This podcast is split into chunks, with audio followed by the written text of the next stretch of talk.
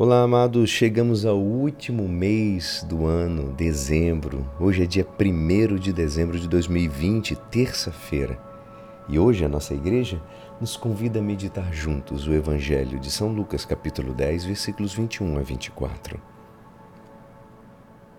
Naquele momento, Jesus exultou no Espírito Santo e disse: Eu te louvo, Pai Senhor do céu e da terra, porque escondeste essas coisas aos sábios e inteligentes e as revelaste aos pequeninos. Sim, Pai, porque assim foi do teu agrado. Tudo me foi entregue pelo meu Pai. Ninguém conhece quem é o Filho a não ser o Pai, e ninguém conhece quem é o Pai a não ser o Filho e aquele a quem o Filho o quiser revelar.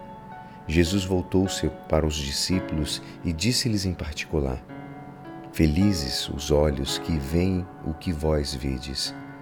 Pois eu vos digo que muitos profetas e reis quiseram ver o que estáis vendo e não puderam ver.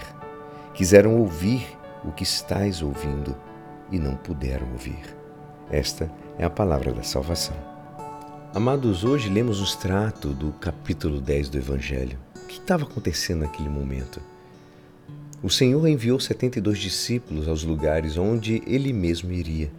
E esses discípulos voltaram exultantes de alegria. E ele ficou, Jesus ficou ouvindo eles contarem todas as proezas que aconteceram naquele momento. É por isso que a palavra fala que Jesus exulta de alegria e ele diz: Eu te louvo, Pai, Senhor do céu e da terra. Amados, a gratidão é uma das facetas da humildade. O arrogante considera que não deve nada a ninguém nunca. Mas para estar agradecido, primeiro devemos ser capazes de descobrir a nossa insignificância. Obrigado é uma das primeiras palavras que ensinamos às crianças. E é assim que precisamos estar com o espírito voltado. Bento XVI, o Papa, né, o nosso emérito Papa Bento XVI, ao falar sobre a atitude de adoração, afirma que ela pressupõe um reconhecimento da presença de Deus, Criador e Senhor do universo.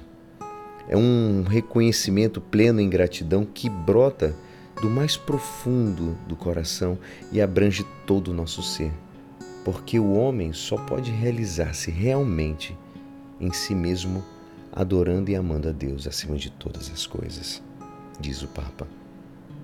Amados, uma alma sensível experimenta a necessidade de manifestar o seu reconhecimento. É o mínimo que podemos fazer para reconhecer os favores divinos. E que, como diz é, a carta de, primeira carta de São Paulo aos Coríntios 4, capítulo 4, versículo 7, ele diz: O que há de superior em ti? Que é que possuis que não tenhas recebido? E se o recebeste, por que te glorias como se não tivesses recebido? Que possamos nos reconhecer humildes, pequenos e que tudo é graça do Pai. E é assim, esperançoso que esta palavra poderá te ajudar no dia de hoje que me despeço. Meu nome é Alisson Castro e até amanhã.